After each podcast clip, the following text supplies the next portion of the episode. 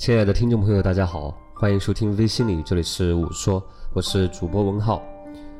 在前几天，文浩比较喜欢的一位喜剧演员去世了，他的名字叫罗宾威廉姆斯。还记得文浩第一次看到罗宾威廉姆斯的电影叫做《勇敢者的游戏》。其实对于绝大部分中国观众来说，他的喜剧形象是与正剧形象并驾齐驱的。和好莱坞的其他笑星，比如金凯瑞来比。威廉姆斯显然是属于比较温柔的类型。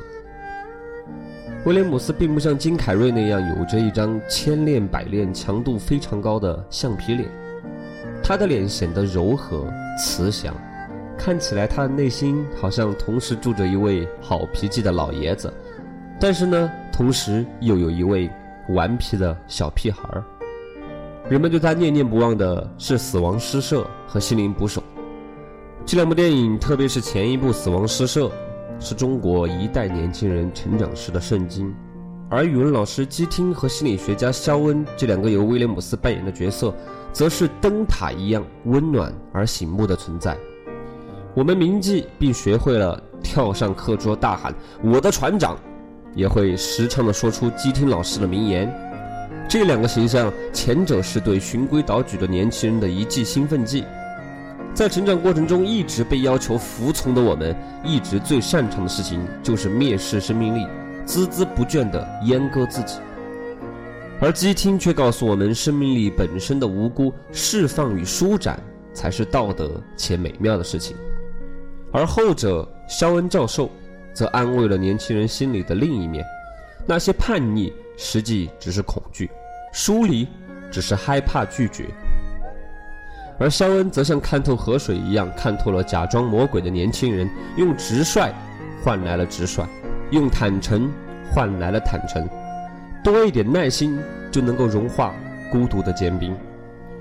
有了这两个角色，威廉姆斯应该无憾了，因为他演出两个真正能够影响世界的角色，而这也让这条关于他去世的消息显得触目惊心，让人五味杂陈。当他无数次激励别人的时候，却抵不过他身体内如幽灵般无法捉捕也无法化解的黑暗内心，这让他看起来像一个殉道者，或者说很多喜剧大师都是如此。我们看到的是周星驰白着头发不苟言笑，人际关系一塌糊涂；金凯瑞也是常年受忧郁症的困扰，服药和信仰都不能帮他解决问题。至于喜剧泰斗卓别林，同样在私生活上一团混乱。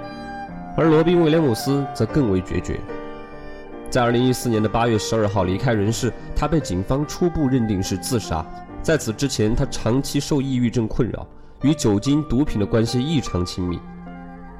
也许正是因为他们感受到了太多的负能量，所以他们才对快乐那么的敏感，才对于制造快乐的流程如此的熟悉。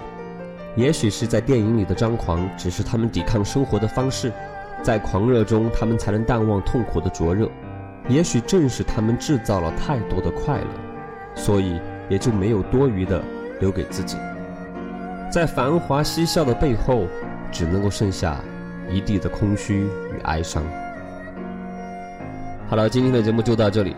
如果你喜欢我们的节目，可以在苹果或安卓商店搜索“微信里”，下载手机 APP。同时，你可以在软件里边把你想说的话、想要咨询的问题，以私信的方式发给微信里团队，我们会在“你问我答”栏目中为您解答。这里是我说，我是主播文浩，我们下期再见。